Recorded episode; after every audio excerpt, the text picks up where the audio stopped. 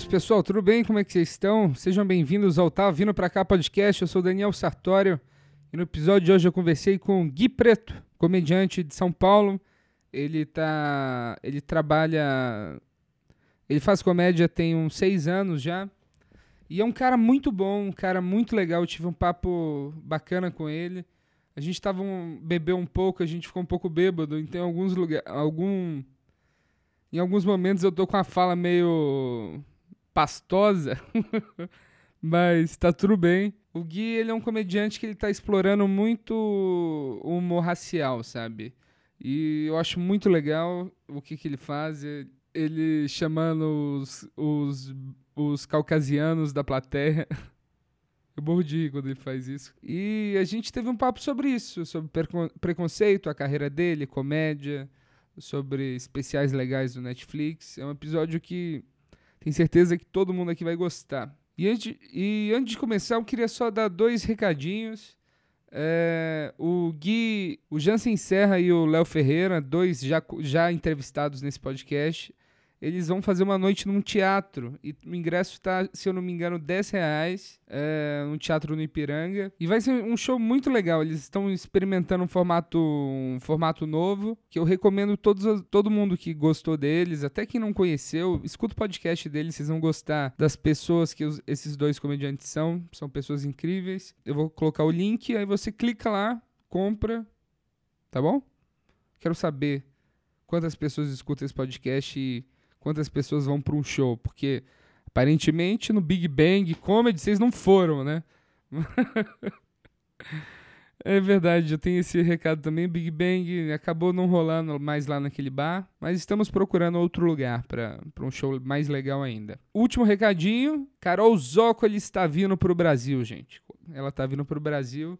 Ela vai fazer um workshop de stand-up que eu fiz e eu achei muito bom me ajudou muito. Até, até hoje eu penso nas coisas que a gente conversou. E dia 3 e 4 de março de 2018 ela vai estar tá aí. Ela está fazendo um curso no Espaço da Comédia. Se vocês quiserem se inscrever, Espaco, espaço, só que você cedilha troca pelo C, né? Porque a internet odeia os acentos latinos. Espaço, arroba fabiolins.com.br. Vou deixar também um flyer lá no, no post. Vou deixar um link na descrição do post, tá bom? E eu espero que vocês gostem desse episódio. Gostando, manda um e-mail para tavavinopracá.gmail.com, mas se odiar, você pode mandar um e-mail para maurifte.gmail.com ou Hotmail. Ele usa os dois, mande com cópia, tá bom? É, ele está recebendo poucos e-mails de ódio, eu gostaria de ver ele receber mais, que ele merece. E espero que vocês gostem, pessoal. Até semana que vem, tá bom?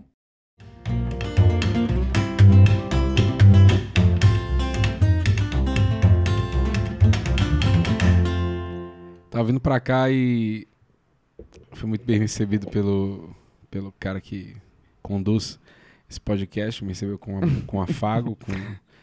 E eu tava com meu vape aqui de boa, relaxado. E ele me ofereceu uma cerveja, eu aceitei. E aí a gente ficou tranquilo, trocando uma ideia. Quando eu fui pegar meu vape de volta e eu acabei derramando a cerveja no chão. Eu não queria ir contra, sabe, aquelas coisas que a sociedade tenta fazer, piadinha preconceituosa, mas eu tinha acabado de chegar, entende? Então veio muito aquela, aquela questão de que a gente acaba fazendo as coisas erradas na entrada, sabe? Não é um preconceito, mas aconteceu hoje. Foi bem triste. Foi bem triste, mas isso não. Esse foi um ponto pro racismo, né? Isso foi um ponto pro racismo. Essa batalha que a gente tenta vencer todo dia. É, e você? Você tá fazendo comédia há quanto tempo, Gui? Cara, seis anos que eu, que eu faço comédia stand-up. Seis anos. Seis anos, seis anos, caralho. Tem bastante tempo. Fiz meu primeiro show em outubro. E aí faço a, as contas aí. Seis anos estamos em 2018. 2012, por aí 2011. Eu fui lá no Asteroide, né, no Comédia Instantânea. João Vale, Fernando Stonbeck e Oswaldo Barros. O Daniel, Daniel Murilo aparecia lá de vez em quando também. E aí era aquele momento miojo, né? Que eram três minutos. E aí o pessoal, e, mano, todo mundo ia no asteroide fazer show, que lá era muito legal. Não sei era se legal. já fez. Eu não, não cheguei a pegar o asteroide, mas eu já vi vídeos da galera no asteroide. era bem legal, cara. Era muito louco. E na frente tinha uma batataria que você tinha que entrar no show. Não, minto, você tinha que ir lá no Pico da Batata, pedir a batata, dava para fazer o show inteiro tranquilamente, tipo uma hora e pouquinho. Você voltava, a batata tava quase ficando pronta, cara. Sem noção, demorava muito para fazer a batata recheada. E aí mandei mensagem pro João Vale, assim, ele falou: ah, manda seu texto. E aí eu fui lá com eles e fui sair de São Paulo com o comediante Gustavo Pompiani, lá do CIA, que hoje é do CIA no caso, né? Que usa as comedy e tudo mais. E aí eu fui fazer, fui fazer esse show lá no Comédia Instantânea, cara. E foi, meu Deus do céu, viu? Era Guilherme Sobrinho, pra você ter uma ideia. Foi bom? O Guilherme Sobrinho? Guilherme, quer ver o último sobrenome, né? Guilherme Soares Sobrinho. Sério, falei- você usou o Guilher- Guilherme Sobrinho? É, eu falei, eu acho que vai. Acho que é um nome artístico bom, né? Para as pessoas lembrarem. Qual que é o seu nome completo? Guilherme Soares Sobrinho. Guilherme Soares Sobrinho. GSS. GSS. Mas isso porque é só os nom- é o nome do meu pai, né? Que minha mãe é Sabina, mas meu pai não deixou colocar. E aí, não sei qual motivo. Sabino era bom também, né? Também seria com S, seria incrível, né? A pessoa GSSS. Nossa, é muito S pro nome, cara. E aí, nesse show que eu fiz, cara, lá, no, lá em Sorocaba, eu. Pô, bicho, foi, foi até que foi bacana. Mas, velho, eu via com uns temas muito nada a ver. Eu, não- eu não vou lembrar. Eu, eu falava de, de ônibus, sabe? De ônibus lotado. Eu falava, gente, como é que eu falei isso no palco? E pior, como é que as pessoas riram disso, entende? Eu acho que elas deram risada da minha força de vontade de querer fazer do que da piada que eu contei, entende? Mas no geral foi um show legal, o seu Foi, primeiro foi, show. foi legal. E o que que te fez decidir fazer stand-up? Cara, eu sempre O que gostei você de tava fazer- fazendo na época? eu sempre gostei de fazer piada, assim, na sala de aula, assim, sempre brincava bastante. E aí eu trabalhava na Rádio Disney, eu fazia estágio lá quando a rádio iniciou, praticamente. E aí tinha uns outros locutores lá, Marcelo Bressani, e ele queria fazer humor, né? Eu falei, cara, vamos fazer humor então no rádio, né? Que não tem, a gente vende. Só que a Rádio Disney ela é muito engessada, né? Pra, pra fazer, porque vem o formato lá de fora, esse é o formato, e, e não tocamos É. artistas X, Y, Z, palavrão, pá, pá, pá, ou conotação sexual. Até porque as coisas que eles façam, faz- fazem nos desenhos têm pouca conotação sexual, mas a gente não podia fazer isso. E aí não deixaram a gente fazer o programa. E aí eu sempre tava escrevendo e esse rapaz era um pouquinho mais devagar. Tinha um outro produtor amigo nosso também que era mais devagar. Eu senti que eles não estavam com tanta vontade de, de fazer outros darem risada ou, ou efetivamente fazer esse trabalho para alguém. E aí eu falei, quer saber, mano, acho que eu vou tentar sozinho. Eu sempre via, via, via stand-up. Eu falei, vou tentar sozinho. E aí eu mandei esse e-mail pro João Valho, no Comédia Santana, e tô até hoje. Porra, do caralho. E nessa fase da sua vida você já tava. Você tava fazendo estágio e ainda tava na faculdade. Estágio faculdade de stand-up. Nossa, pesadíssimo, hein? Cara, era tipo assim, e aí, vou pra aula e, e fico por lá, fico lá triste, ou vou pro palco e depois eu meto louco em algum professor É. pra não para aliviar essa falta, tipo, ele me viu, me dá a primeira presença, eu não e, e aí depois eu saio fora na segunda aula. Esse era o dilema todo dia, né? Não que eu tinha muito show pra fazer, mas é que, entende? Ah, fiquei sabendo que vai ter show em tal lugar. Aí eu falava, mano, queria lá pelo menos pra assistir. Depois eu, eu pego essa aula aqui. Aí eu ia. Entendeu? E tinha muito open quando você começou? Cara, da minha época, né? Ou geração, como queiram dizer, é, tinha o André Assunção, Pedro Carvalho, Rafael Facina, Pedro Gonçalves e. é, quem mais? Molina, acho que começou um ano depois. O Thiago Zap. Ah, cara, ah, desculpa se eu não lembrar de mais alguém, não sei. Mas era pouco assim, então, né? Era menos pessoas, Você acho. acha que a geração de hoje, essa que tá agora, de Open, é um número muito maior do que já aconteceu em qualquer outro momento, talvez? Acho que sim, acho que sim. Até mesmo pela quantidade de cursos que tem é, para se fazer. Aí tem do Fábio, tem Sorocaba, que eu acho que é do Oswaldo, é, tem o do G Filho. Então, esses vários cursos que são tem, tem para se fazer, então aumenta a procura. E também acho que nunca se consumiu tanta comédia, entende? Tá, pô, tem muito vídeo estourado no Facebook, então além da galera do curso, tem o pessoal que fala, pô, meu, eu acho que eu consigo fazer isso aí. E vai descobrir depois qual é a realidade, mas tem essa galera. Então, É que nisso. vendo pela primeira vez assim alguém fazer, parece muito fácil subir no palco, Sim. né? Somente quando você vê alguém fazendo indo mal. Que aí você fala, ah, isso é muito fácil fazer isso que esse cara faz. Só Sim. que é um tanto de coisa diferente você pode fazer, né? E nesse primeiro ano você já, tipo, já viciou e já entrou na frequência absurda de fazer o máximo de show possível ou demorou um pouco pra dar essa engrenada? Cara, é, demorou um pouco e demorou bastante, pra você dizer a verdade. Porque eu fiz um ano de show aí eu tava sempre lá com. Que assim, contar resumidamente, né? Quando eu comecei, eu conheci o Facina, conheci o Marcos Oshiro, conheci o Pedro Gonçalves e conheci. Pedro Gonçalves, conheci o Júnior Tavares. E aí todo mundo queria fazer, porque a gente se conheceu num, num, num negócio que teve do Danilo Gentili, que ele queria alguém lá pra, pra fazer, eu acho que é pra fazer alguma coisa. É, dele? isso, no programa dele, no Agora é Tarde. Aí, pô, era meu segundo show, eu falei, ah, acho que eu consigo, cara. Olha que, que pessoa idiota, né? Pensamento de vacilo, né? complicado. E aí eu, eu fui lá, conheci o Rafael Facino, conheci o pessoal. Falei, ah, vamos fazer um grupo, né? O pessoal tá querendo fazer. Eu falei, ah, vamos fazer, né? Comédia, fizemos comédia limitada, que era eu, Facino, o Chiro, o Júnior Tavares e o Pedro Gonçalves. E futuramente o Zap iria entrar nesse mesmo grupo. A gente fez show no Teatro do Ator, fazer bastante show na Zona Leste. E aí, beleza, eu querendo ou não tinha um show por semana ou a cada 15 dias, entende? Então eu não procurava show de outras pessoas. Eu era muito desinformado sobre como é que funcionava o meio da comédia, assim, em termos de, de, de piada, de, do, do- da questão do, dessa diferença de open, canja, convidado. Eu, era muito burro, eu só tinha visto. Eu, eu assistia, pra, pra você ter uma ideia, eu sempre tava assistindo o Risereto, né? Que era o Thiago Cepeda, Bruno Bolívia, de Lopes, eh, Thiago Ventura, tinha o Garoto Xuxa também. E aí, quando eu consegui ir de graça, assim, que eu era comediante, eu falei, puta, mano, quero ir toda semana, bicho. Eu toda semana ia assistir os caras. É legal esse momento que você descobre que você não precisa pagar pra ir nos shows, É né? a melhor parte. Então eu não O- fiz isso muito tempo, nos primeiros anos. Só agora, tem dois, três anos pra cá, que aí realmente eu tô. Que depois me conheceu o Carvalho, o Atila, toda uma outra galera que eu mal falava, entendeu? Você disse que tinha uma história de um show em Guarulhos que você fez quando você estava começando. Assim, aí foi um outro projeto que aí eu fiz com o André Assunção, que, que eu não sei se ele faz ainda hoje com frequência, mas eu sei que ele também edita vídeos e tal. E aí eu fiz, eu tinha um grupo com ele, o Ordinários, e aí a gente foi uma vez pra Guarulhos, eu, ele e Pedro Carvalho. E a gente chegou nesse show, cara, que, que loucura, bicho. A gente tava lá, tava de boa, daquela, indo fazer o show, subir no palco. Aí o primeiro sobe o André, se eu não me engano, dá umas piadas dele. Aí o organizador desse show na prefeitura, aqueles shows tipo virada cultural, sabe? Aí o produtor olhou e falou assim: Mas escuta, vocês não são uma banda? Isso aqui não é música que vocês vão fazer? É só isso aí?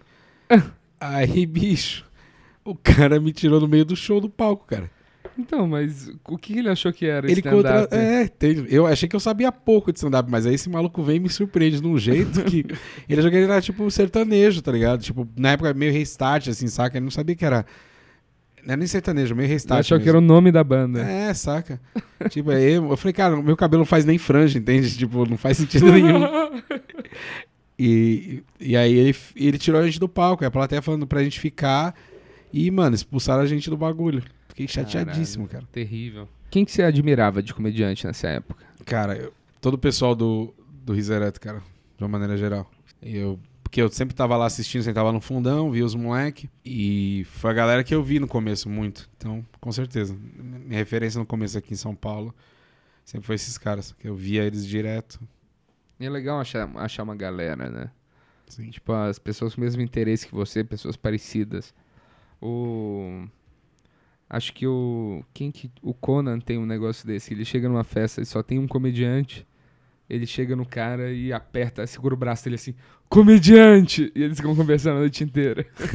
Isso é engraçado, isso é engraçado. Isso é. Porque eu acho que é uma galera muito parecida mesmo. Eu me senti assim, quando eu comecei, eu assistia muito comédia já e nunca tive ninguém pra conversar disso, que é um interesse muito específico, né? Sim. Aí eu encontrei os comediantes e a galera conhecia as mesmas coisas que eu conhecia. Eu achei maneiro por causa disso. Sim, é, é que eu acho que a comédia pra gente é como se fosse aquele. Sabe quando você é moleque assim? E aí tem os góticos, tem. E, e na nossa época de escola não tinha qual que era o grupo, que era o nosso, era os comediantes, só que a gente não sabia isso, a gente tava na escola ainda, É entende? verdade. né? E aí agora a gente cresceu e, tipo, finalmente a gente encontrou a nossa galera, tá ligado? Que a gente pô, passou a, ju- a juventude inteira tentando se encaixar em vários grupos que não eram nossos. Cara, eu andava de. Bicho, Você era gótico? não, era. Puta, eu gosto de metal pra caramba, né? E aí, bicho, andava de calça apertada, já andei de calça de oncinha. Cara, eu errei muito na minha vida. Calça de oncinha? Isso. Azul, Deus. azul, azul. Assustando as velhas no banco, como Cara, diz Gus é- Maira. Eu não sei, eu não sei porque no banco, mas bem. Aí eu, e aí eu é uma assisti- piada dessa. E eu andava desse jeito, cara. Então, eu não tava me encaixando em nenhum lugar, porque era muito. Tipo, eu gostava, eu gosto muito de metal até hoje, rock. Mas, pô, o pessoal bebia pra caramba, aí já também fazia uns negócios muito mil grau. Aí eu falei, bicho, não, não é aqui mais, entende? Não tem mais o que fazer. E aí eu usava aquelas argolonas, ia pro show do Judas Priest, ficava muito louco, tipo. E eu falei, cara, não é essa galera. Aí quando eu conheci o stand-up, eu falei, puta, eu acho que é essa aqui a minha galera, entendeu? Mas você gostava de black metal ou de white metal? Não, black metal não, que é a galera que já não gosta. Engraçado, é controverso, né? Porque o black metal deveria ser uma música pro meu povo, né? E aí não é, tipo, é umas músicas meio racistonas, assim. Ah, é? Sim. Eu não, não, não tenho essa. White essa metal é, é gospel, assim. É, metal gospel, sim. E o black tem uns bagulho meio pesado, se você procurar, você vai Ah, achar. que tem os redneck americano também, né? Exato. Eu... Red vacilo, né? Red vacilo. Cara, mas é uma, mas é uma coisa muito... Você acha que é muito diferente o... Qual, qual que você... O que, que você vê... Essa é uma discussão muito grande, mas a diferença do racismo no Brasil pro, pro racismo nos Estados Unidos. Cara, o racismo no Brasil, além de velado, e lá no fora também acredito um pouco, é que aqui a gente a gente é menos unido porque o nosso povo é muito passivo. Não os negros apenas, né? O brasileiro de uma maneira geral, né? Desde, desde a época do- que Dom Pedro lá comprou nossa liberdade, né? Que é, que é um absurdo.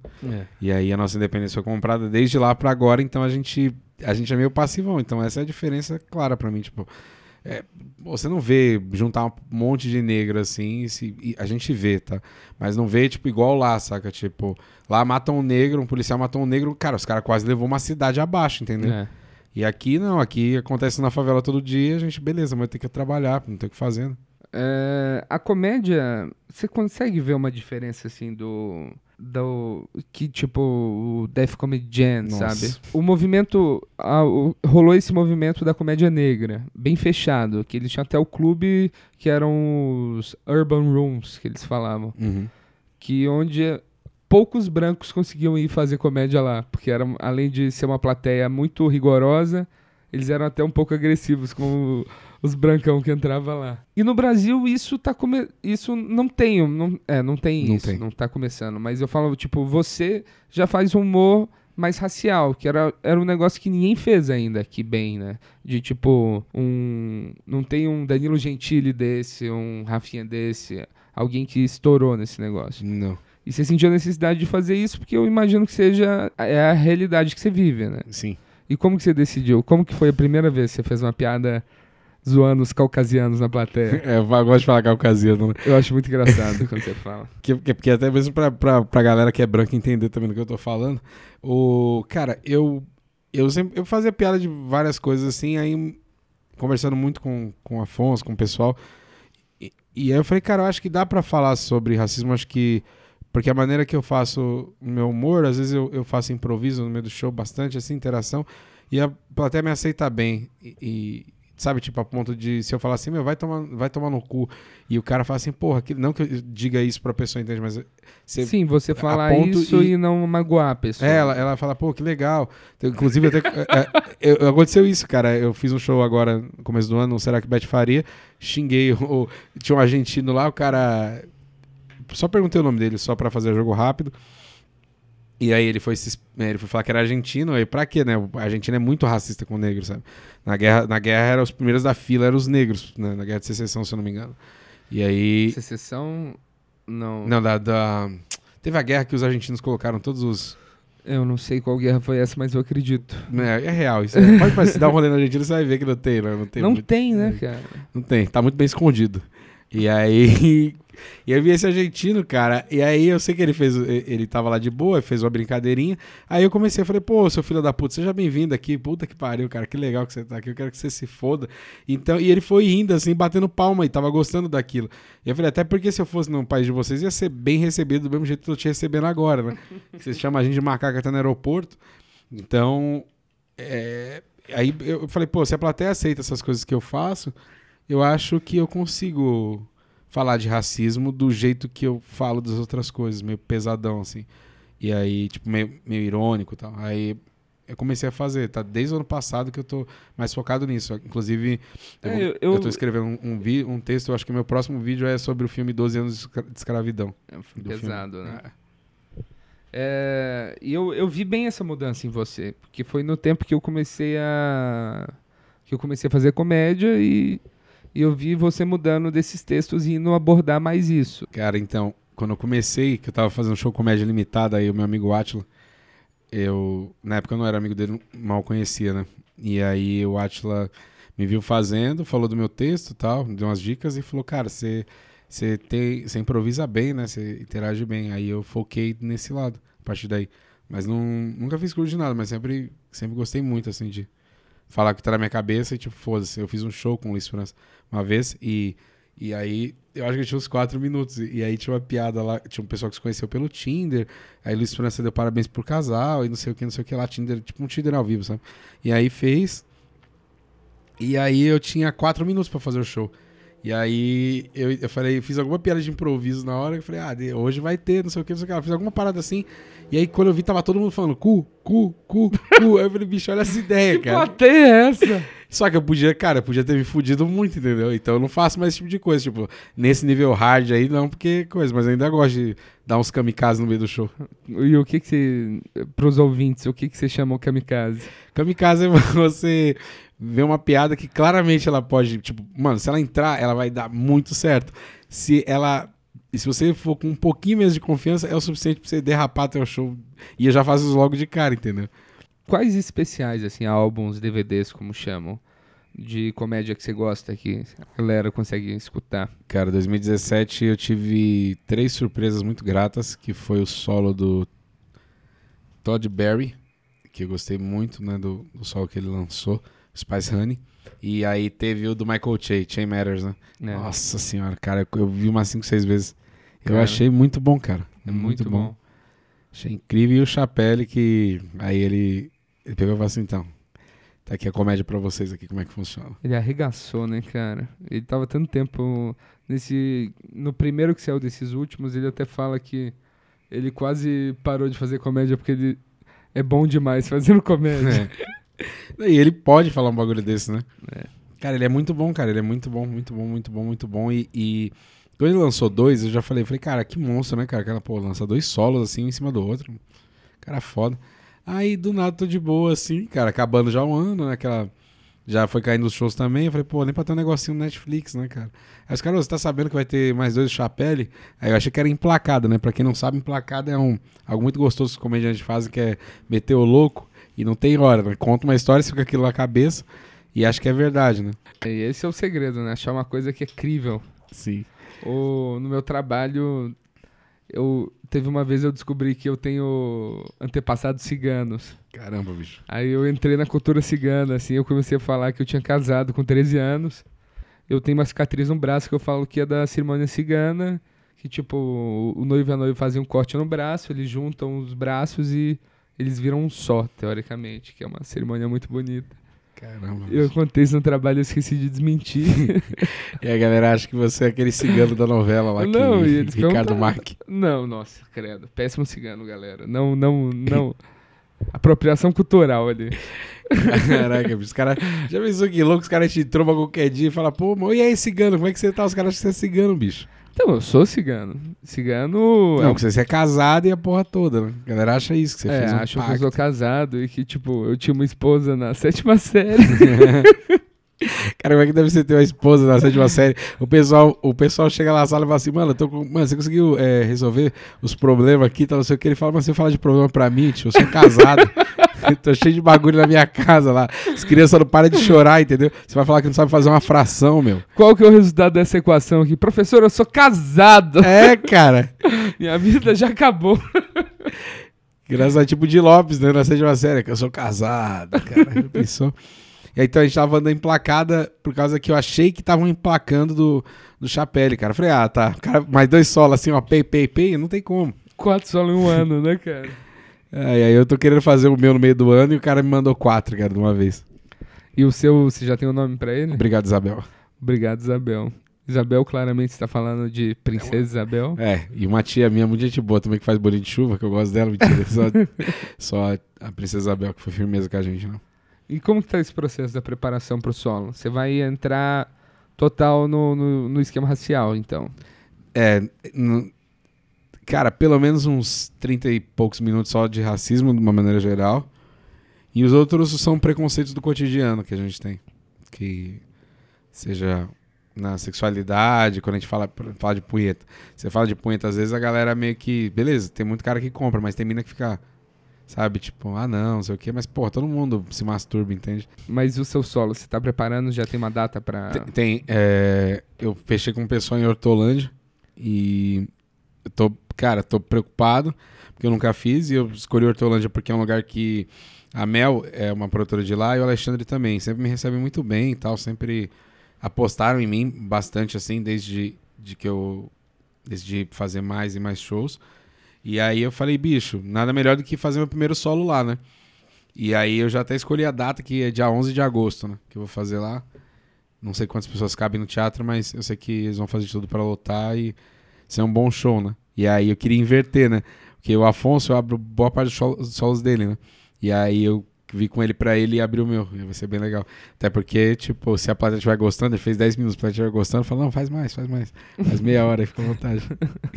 Hoje meu show estiver caindo, fazendo queda livre, eu falo, e vocês não sabem a surpresa que eu tenho pra vocês aqui. O Afonso me contou que vai fazer também uma hora de show. Recebo ele no palco. e aí passo pra ele. Cara, que é uma puta responsabilidade, né? O solo. Cara, é... é você ali, você é o entretenimento da noite das pessoas. Sim, e eu quero fazer o show sentado, ele inteiro. É, rapaz, você tá copiando o Paulo Fabião agora. é, grande Paulo Fabião. Grande Paulo Fabião.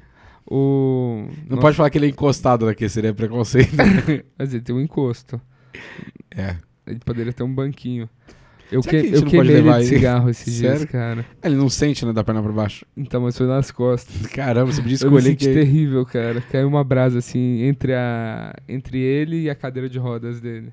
Nas costas. Cara, até ele falar que tava queimando. Nossa. E, e você trabalha e faz comédia ainda. Você não conseguiu largar o, o trabalho. Eu não consegui largar esse vício chamado CLT.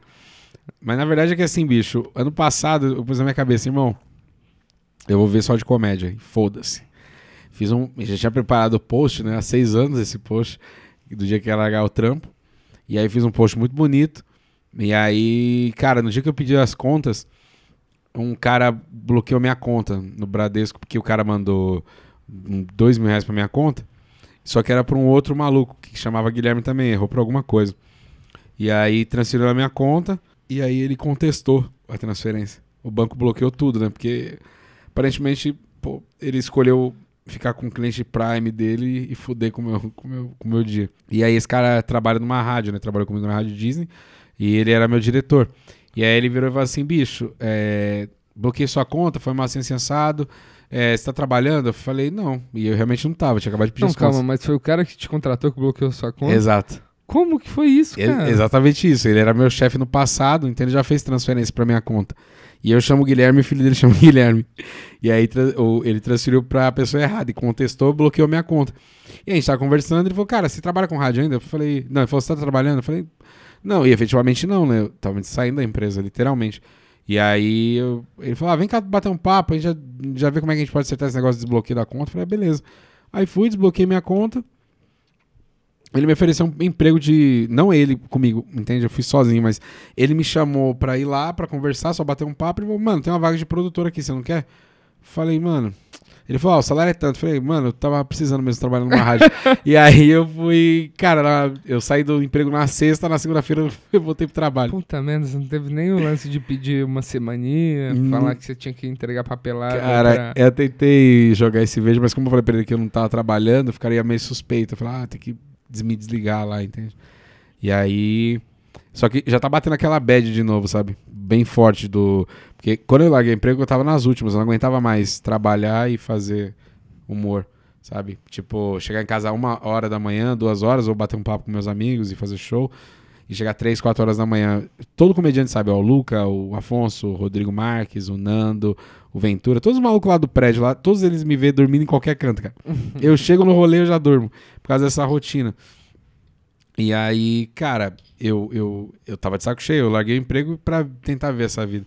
Aí agora essa bad tá voltando, de trampar e estudar. Você aproveitou os três dias desempregado, você ficou ou não? Nossa, falar pra você, viu? X-Vídeo cantou forte.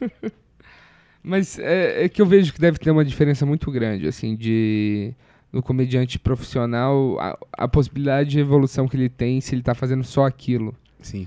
Que eu acho que tudo que você faz que não é comédia te atrapalha muito na comédia. Bloqueia, né? Te bloqueia e está como produtor agora de algum programa específico? Do, da rádio inteira. Tipo, tudo que o locutor fala das 9 às 17 é eu que escrevo. Nossa. Então, qualquer notícia que ele leu no ar foi eu que escrevi. É muito trampo, hein?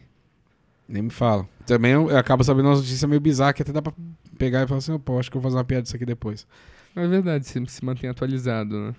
Isso é bom, isso é bacana que dá pra. Sei lá, às vezes tô fazendo MC, quero abrir falando, ah, vocês viram falando de tal, e papapá, só pra tentar é, deixar mais próximo da plateia, entende? E o. E você acha que, tipo, essa relação. É é que eu tive uma experiência dessa, porque eu sou de uma, de uma área de publicidade que você precisa estar tá muito afim de fazer aquilo. Uhum. Porque tem um milhão de pessoas que aceitariam seu emprego por menos do que você tá ganhando. E se você não tem tesão pra caralho, você, não, você vai morrer na praia. Só que aí, quando eu já tive essa fase e eu comecei a fazer comédia, e eu meio que tirei o pé do acelerador, sabe? Isso é difícil, porque é, é uma profissão que ela exige muito mentalmente, criativamente. Sim. E que chega em casa, você vai conseguir escrever piada. Porque gastou já boa parte da sua. É. E, e também tem a coisa do trabalhar, o ir trabalhar, eu acho que é algo que desgasta a gente também. Porque tu levanta cedo, tu pega um ônibus e aí fica cansado, já chega no trabalho moído, e aí é um dia inteiro de exigências, cobranças. E aí tu trabalha com esse negócio que ainda exige da sua criatividade, então você gasta a mente, o corpo demais. Aí chega em casa só que é a sua cama, né? E é assim que a galera aliena a gente, né? Mais ou menos por aí. Mas o. Você falou, você falou agora há pouco que sobre o Padilha abrir o seu show. Ele foi um cara que ele te deu uma abraçada, né? De, eu falo de.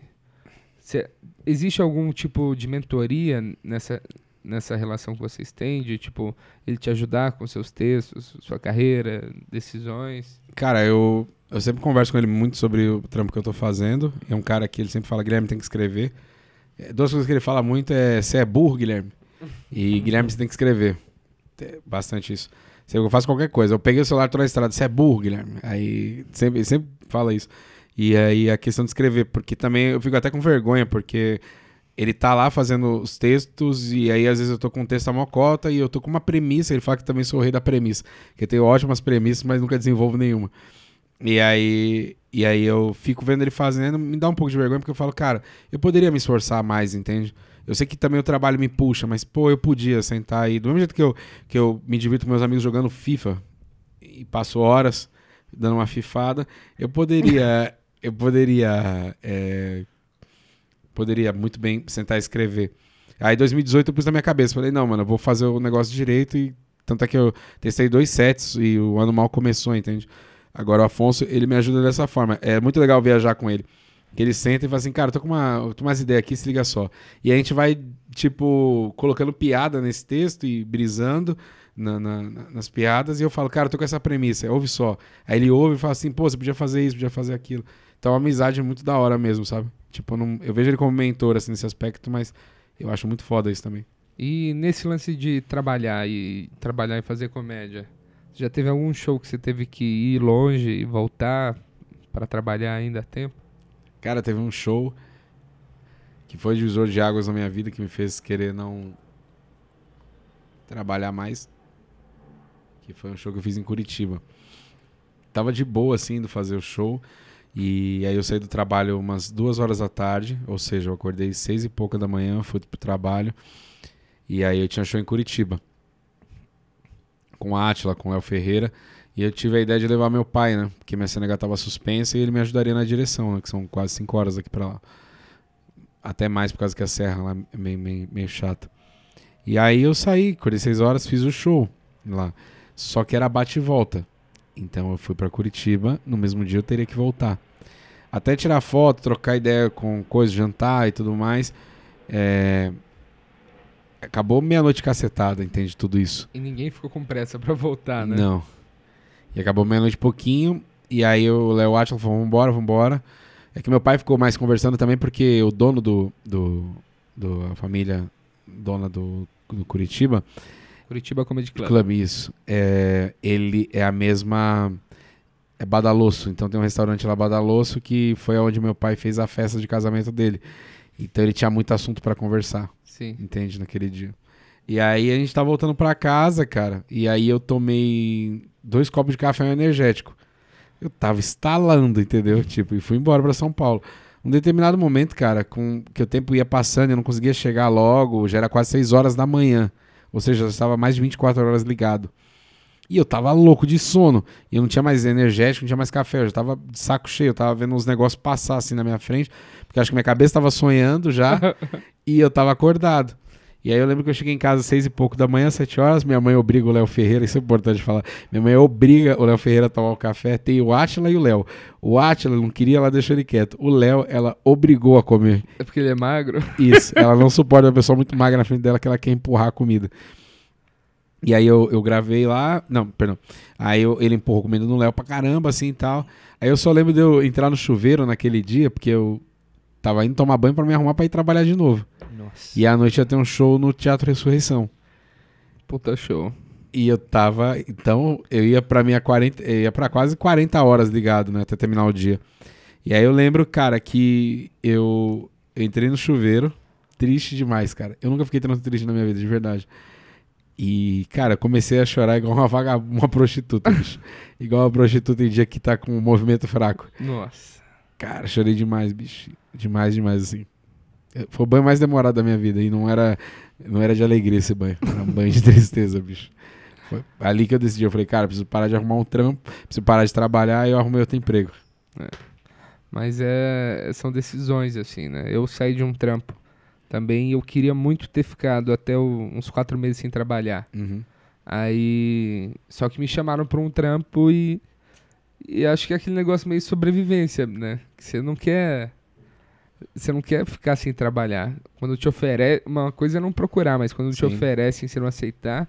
Exato, e você, e, e você que trabalha também sabe disso. É, tem, tem gente que tem essa falsa ilusão de achar que, ah, eu tô vendo o cara ali no teatro, ele tá bem, né? Tá ganhando dinheiro pra caramba. E, e, a gente só tá nisso porque a gente ama fazer isso. Eu não me imagino fazendo outra coisa. Entende? Se eu parar com a comédia, eu, eu sempre falo, eu, sei lá, eu me enforco, eu me mato. Se acabou a comédia stand-up no Brasil, já era, eu me mato. Não tem o que fazer da minha vida. E tem gente que não vê pelo lado do status. Ah, eu vou fazer porque eu acho que dá maior grana. E larga emprego, assim, de uma vez só. E, cara, não é assim. Vai por mim, não é assim. É muito trabalho. Dá muito trabalho. Não, eu deixo bem claro para os ouvintes aqui que há dois, em dois anos eu ganhei 370 reais com comédia. Então acho que largar o emprego. Não é, se você tá procurando dinheiro, cara, fica no seu emprego, joga na telecena. É. Não faz isso, cara. Tem gente que tem essa ilusão, cara, incrível, né? Ah, o comediante tá lá. Ou vê a gente num teatro fazendo e o teatro tá cheio. Eu falo assim, ah, que legal. Só que não sabe que a semana não é só feita daquele show no teatro. É. A gente vai fazer show, já fiz show. Cara, o pior show da minha vida foi para duas pessoas e era sessão extra. No, no, bar, te juro. O cara fez a sessão à meia-noite já tem duas pessoas vendo fazendo stand-up. Aí que eu me senti aquele cara do circo, tá ligado? Que o cara fala assim, ó, vamos lá, ô, acorda aí, vamos lá, tá na hora de ir pro palco, um animal de circo, sabe? Sim. E, então tem essas bad, a galera não sabe, a galera acha que é só, tipo, ah, o cara tá lá e ele tá de boa. É Quantos é amigos da infância? Que a, o sentimento quando você faz um show bom é incrível, mas quando você faz um show bem merda, é a pior coisa do mundo. Sim, você quer se matar. Cara. E eu acho que a maioria das pessoas não aguentaria isso. Até por isso que eu acho que eu, eu acho que o stand-up não é para não é qualquer pessoa que pode fazer, não pelo humor, mas eu falo por aguentar esses momentos ruins. E não são poucos. Não são poucos. No começo, porque cara, é assim, eu tenho muito amigo meu de infância, moleque assim, brother, que bicho, eles têm essa impressão de que comédia Pô, tá mandando benzão, hein? Tá, ah, tá embaçado. Porque o vídeo que eu fiz sobre racismo, né? Um 7 de 11 minutos, foi lá. Aí, ah, quatro amigas, não sei o que e tal. Só que, cara, é. O nosso dia a dia. Pô, quanto show de graça a gente não faz para poder testar, cara? para poder estar tá ali com vocês, sabe? É. Então. Não é essa brisa, dá maior trabalho mesmo. E, e se você quer fazer comédia, tenha isso em mente. Não é algo que vai acontecer da noite pro dia. É, você tem que amar muito comédia, né? Tem que gostar muito. E o e você falou do seu pai. Qual que é, qual que é a relação do, do humor com seus pais? Seus pais são pessoas engraçadas? Então vamos lá. Meu pai, meu pai ele é do, do Pernambuco, cara. E, porra, lá eu acho que o pessoal já é engraçado por natureza. E, e a relação que meu pai tem com o humor, meus pais têm com a comédia. Eles, minha mãe nunca apoiou, sabe? Nunca apoiou? Nunca. No começo, não que ela virava, pra você ter uma ideia, falava assim, mãe, tô indo fazer show. Falava, pô, de novo você tá fazendo essas merda, Guilherme, não sei o que, sabe, essas porcaria. E aí aquilo me dava mais motivação para continuar fazendo, porque eu falei, bicho, depois de um incentivo desse, como parar, entende?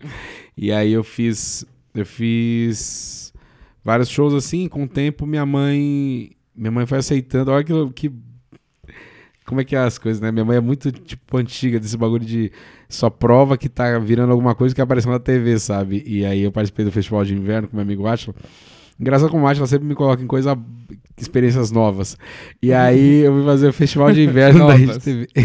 fui fazer o Festival de Inverno na Rede TV, cara.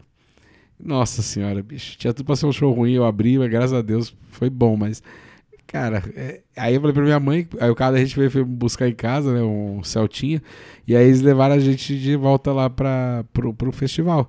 Aí minha mãe, cara, ela mudou ali. Dali pra frente ela acha que, tipo, eu sou um cara foda e eu fiz isso. Quando eu fui de noite também, ela ficou contando tudo pras amigas e tal. Cumprimentei uma amiga da minha mãe, do, que ela trabalha no hospital, a gente foi buscar ela de manhã. E aí uma amiga dela falou assim: Ah, você que é o Guilherme que faz stand-up na TV? Minha, ó, as ideias. Eu faço stand-up na TV pra minha mãe. Que você que faz, não sei o que, stand-up na TV. Sua mãe fala super bem, não sei o que, deve ser um orgulho pra ela. Eu falei: Olha as ideias, bicho. E, e essa mesma senhora já falou: Pô, você tá indo pra essa merda de novo. É. O meu pai, ele tá muito feliz ao ponto que me incomoda um pouco, que ele fica mandando... Eu tenho um vídeo postado mas, tipo, eu não tenho página no Facebook, eu postei no meu YouTube, nunca divulguei. Quando alguém quer muito ver um vídeo meu, é de longe assim, eu mando esse vídeo e quando. O, hoje em dia não acontece tanto, mas quando alguém pede para ver vídeo para algum show também, que. Ah, manda um vídeo seu aí. Aí o. Meu pai, ele manda para todos os amigos dele. Gente. Aí? aí eu chego, eu chego perto de amigo dele, fica rolando aquele negócio dele citando uma piada, só que eu demoro a perceber, sabe? Tipo, ele cita um punch seu na conversa normalmente, aí você não sabe, isso é familiar, aí depois você se liga e eles queriam que fizesse um show para os amigos dele na no Réveillon. No Réveillon, isso? É. Cara, meu Deus. O... E o meu ah. pai ouve esse podcast. É, eu quero que ele entenda que é uma das piores coisas que dá para ser feitas. O que, que você acha dessa situação de você fazer um stand-up para pessoas mais velhas, amigos do seu pai, num ambiente não um comedy club, não é um bar? Posso citar a última experiência que eu tive com meu amigo Tom Castro. É, a gente fez um show numa empresa. Eu não vou citar o nome aqui da, da empresa porque acho que não tem para que falar da Erimar. E aí a gente fez esse show e. Bicho, eu, o show de empresa é sempre muito complicado de fazer, que é mais ou menos a situação que seu pai queria te colocar, que é um show de, só que é de empresa familiar no seu caso. É. E aí meu pai, aí o, o Tom, a gente falou desse show, tal, fechou certinho. E aí o cara marcou com a gente. E eu não perguntei pro Tom onde era, só falei onde que é. Ele, ah, emoji. Falei, tá bom, emoji, tranquilo. A gente faz o show. Eu tô chegando no, chegou no dia, eu falei, cara, tem o, eu preciso o endereço. Aí ele falou: Ah, peraí que eu vou pegar. E aí a moça passou. Eu tava saindo de casa pra fazer o show. E aí a moça falou que era num sítio. Nossa. De dia. De dia. E eu já tinha recebido dinheiro, já tinha gasto. Do show. Ixi, cheio de japonês assim, nada contra, pelo amor de Deus. Eu digo de mais idade, entende? Me deu uma saudade do Atila naquele, nesse show. Falei, nossa, ele aqui ia ser sucesso. e aí, cara, a gente tava num lugar que já não era propício e, cara, que bizarro. O cara, o dono da empresa, falou assim: ah, é, todo mundo aí na piscina, vamos lá que vai começar. Imagina, você tá na piscina de boa, tomando seu, tomando seu deguste, né? Tomando um drink. E aí o cara corta a tua brisa, tá? Você e sua família, passa, tá ali dando um transão, às vezes na piscina mesmo, corta a sua brisa na hora e fala, ó, vamos lá que vai ter stand-up preciso falar com vocês. Cara, você via na cara das pessoas, a, triste, a alegria foi embora. Foi embora, né? É quase a mesma situação agora. Teu pai, cara, ele tem que entender, não tem condições. Show pra família, não. Show pra família não tem como. Não, não faz sentido. Impossível, impossível. Ah, conta uma piada aí. Poxa, é. quer me matar. que eles acham que é muito fácil pra gente fazer show em qualquer ocasião. Assim, e sem né? estrutura, a luz sem do estrutura. dia. E é só a nossa família, entende? Tipo, quando a gente tá com a nossa família, talvez a gente não queira fazer isso, que a gente tá querendo curtir eles, entendeu? Exatamente. Tem isso também. E você teve uma mudança de nome também agora. É, mudança de nome, isso. Nome. Era Gui Soares e virou. Gui, Gui Preto. Preto. Gui Preto. Gui Ma- Preto. Mas começou já mudando, né? Porque antes não era Gui Soares, por exemplo, era Guilherme Sobrinho. Guilherme Sobrinho, Gui Soares. O que, que você acha desses três nomes? Cara, Guilherme Sobrinho é terrível. É terrível. Guilherme Soares eu acho legal. É, Gui Preto eu acho legal também. Mas aí, Guilherme Sobrinho, então, a gente descartou. Descartou. Gui Soares ou Gui Preto?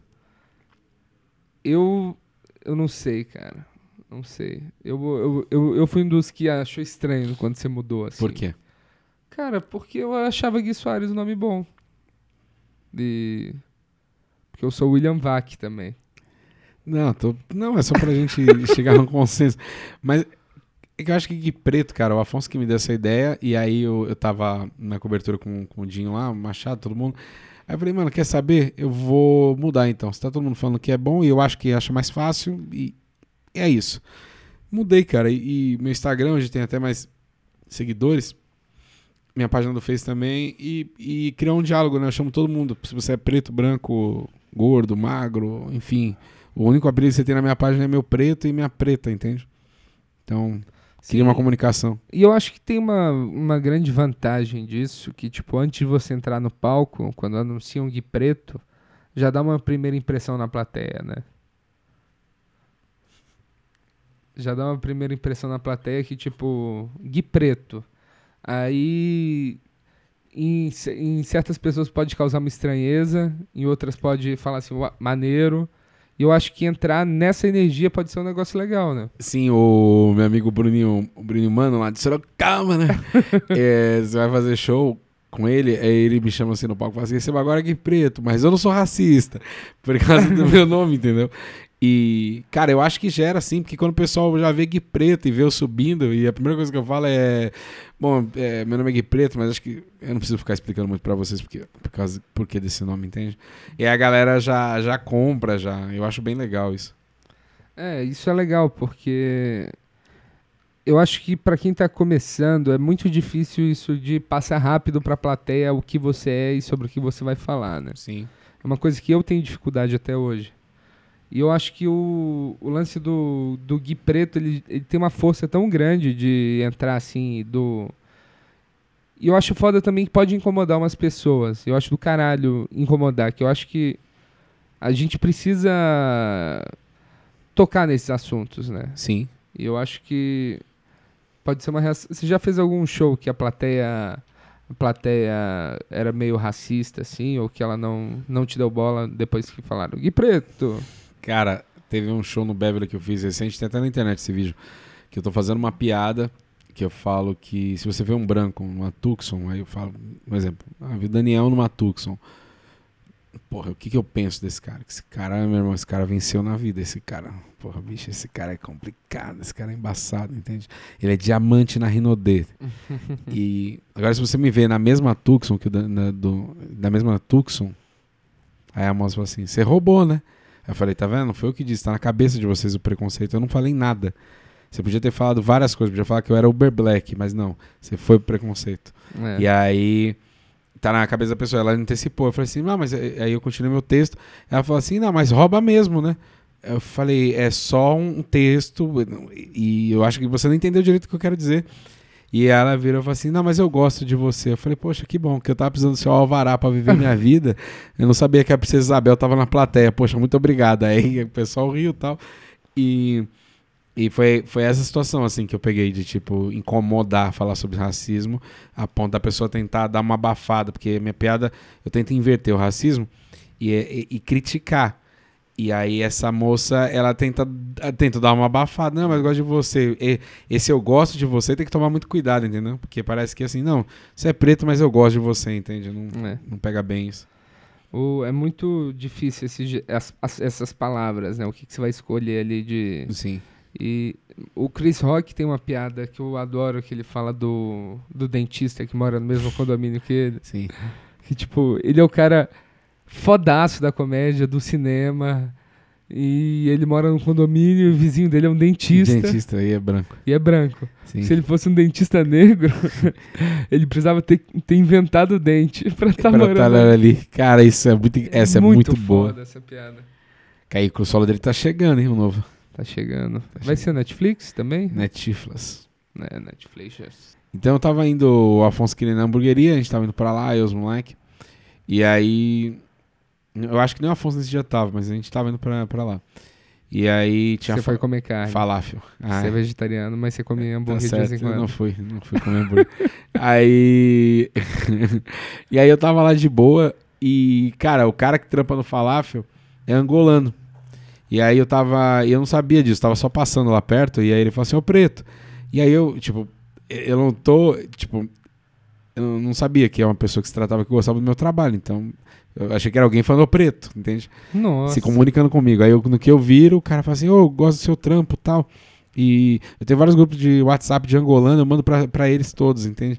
E, e aí eu falei, cara, que da hora, tipo, olha as pessoas que estão assistindo o- os meus vídeos sobre racismo, entende? Eu achei incrível isso, cara. Achei muito legal. Porque é em todo lugar eles- o racismo se comunica dessa forma, né? de e então, todo mundo sabe como é, entende? Então, e eles, eles compartilharem isso, cara, achei do caralho. Porra do caralho. Mas deve ser muito estranha essa sensação também do. De um cara te gritar e agora que você mudou o nome, você fala assim: ah, ele me conhece ou ele tá sendo muito racista? Racista, entende? E, me chamou muita atenção. Aí quando eu virei, eu olhei ele e falei, pô, é um irmão, cara, que isso, é um irmão, é parceiro. Mas é, é meio doido, né? É meio doido. E o. E 2018, seus planos, o que, que você tá fazendo? Cara, eu tô tentando emplacar a versão brasileira, que é o grupo que eu faço parte, com o Jansen Serra. Léo Ótimo Ferreira. grupo. O... Vocês não vão fazer mais um Beverly, né? Não, talvez. Não, a gente tá em negociação aí, né? Porque nosso passe tá valorizado agora, né? É, tá aí em torno aí do. Você levar a versão brasileira pro seu, pro seu bar hoje não tá barato. É, pelo menos aí você tem que desembolsar a alimentação, né? É, mas brincadeiras à parte, a gente tava, fez uma temporada muito legal no Beverly. E a gente tá assim, mas a gente tá conversando com o Luiz ainda pra ver qual que é o melhor dia ainda. Não, legal. O... E esse grupo eu achei muito legal, não sabia que era, mas era um grupo antigo que vocês pegaram do. É, a gente reativou um projeto Reativou um que era do Nando, projeto. do Albani, do Ventura, do Lucas Moreira. É do caralho isso. E aí quase a mesma coisa. Se você parar pra pensar, cada um é de um lugar, né? É. O Jansen, o, o Luca, eu. Então, é bem legal. Tô querendo emplacar ele esse ano, meu solo. E eu quero. Ah, cara, minha meta era tanto postar um vídeo por semana, mas eu sei que não vai ser desse jeito. Então, até o primeiro semestre eu quero pegar o jeito pra, a partir do segundo semestre, soltar um vídeo por semana. Cara, eu não sei se eu sou a favor desse lance de um vídeo por semana.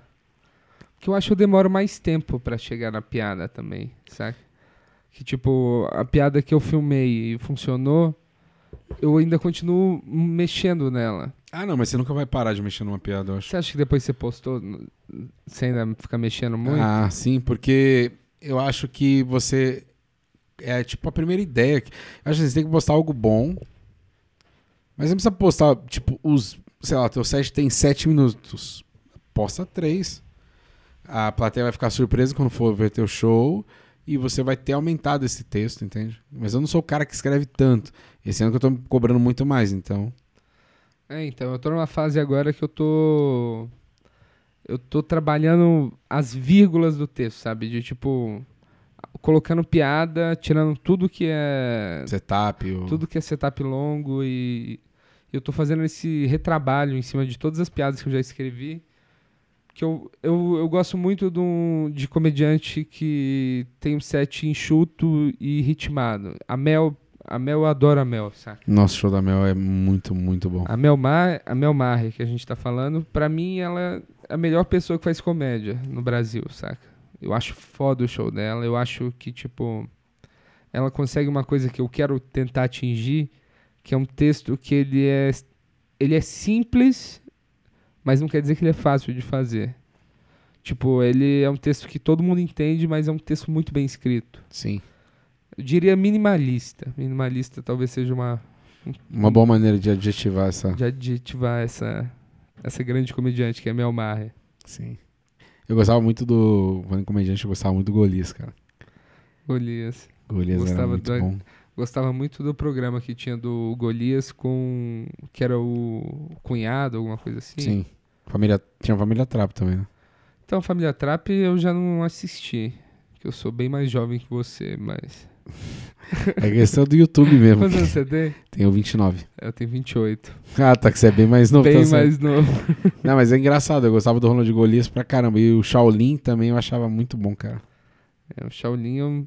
Cara, você acredita que eu nunca assisti... Eu nunca assisti A Praça é Nossa? Caralho, como eu não? nunca assisti. Cara, pra nossa eu gosto. A- a- a- até hoje, assim, na casa dos meus pais, tem uma televisão. E eu era o filho mais novo, então, tipo, eu nunca tive o controle da TV.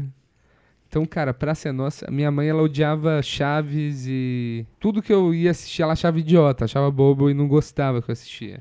Então, Praça é Nossa foi isso, eu nunca assisti, cara. Eu tô... É que eu não tenho SBT, que eu já assisti no YouTube, mas eu queria assistir um dia, assim. No SBT de bobeira, vivo, assim, tipo, ligar a TV duas horas da tarde, tá passando Chaves. É.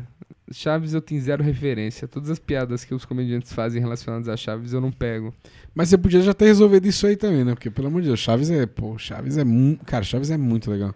Então, eu vejo a qualidade hoje em dia assistindo, tipo, eu vejo no que é genial, mas eu acho que pra ter todo esse amor é uma coisa que você tem que ter assistido desde criança É, mesmo. tem que ter tido uma bagagem, vezes, né? é. Plantada sementinha. Mas eu acho legal, acho foda o que, que eles fizeram com. Que parecia que eles não tinham dinheiro pra fazer nada, né, cara? Sim. Isso que é foda. O... E agora você tá com um podcast também, junto com o meu arqui-inimigo. Isso, eu trabalho no. Faço parte do podcast BSC, né? Bobo Sem Corte, acessem Bobo Sem Corte, Facebook, né? no, no site. E tra- tá lá eu, Marcão, o Luiz Otávio Rogens, o Zap, Thiago Zap, e o seu amigo Diego Cardoso. Ah, Diego Cardoso, você é meu arqui-inimigo, viu, cara? É, eu quero deixar claro aqui pra todo mundo que ouve esse podcast que não dá pra gostar de mim e dele. Você tem que escolher, tá bom? Porque ele ganhou de mim no campeonato, eu nunca vou perdoar ele por isso. Se alguém tiver o e-mail dele, me manda que eu vou trocar pros e-mails de ódio pra galera mandar pra ele. Cara, eu acho que é um bom jeito de encerrar esse, esse programa com bastante ódio. Já que teve preconceito e tudo mais, e preconceito vem do ódio, acho uma boa maneira de encerrar. Então, o programa é meu, cara. Eu encerro. É que você olhou pra cá, eu jurava que era isso que queria fazer. Não, não era isso, não. Alguma outra coisa de encerramento que você gostaria de falar? Cara, queria falar com você, que tá me ouvindo aí diretamente de, de qualquer lugar que seja, mas especificamente se você for desse lugar que eu vou falar agora, nesse momento, a partir de agora, você que é de Trinidad e Tobago, eu sei que você tá passando, irmão, mas fé em Deus aqui vai passar. Só isso. Não, tava vindo pra cá. Eu tava vindo pra cá Eu tava vindo pra cá e Eu não tava vindo pra cá.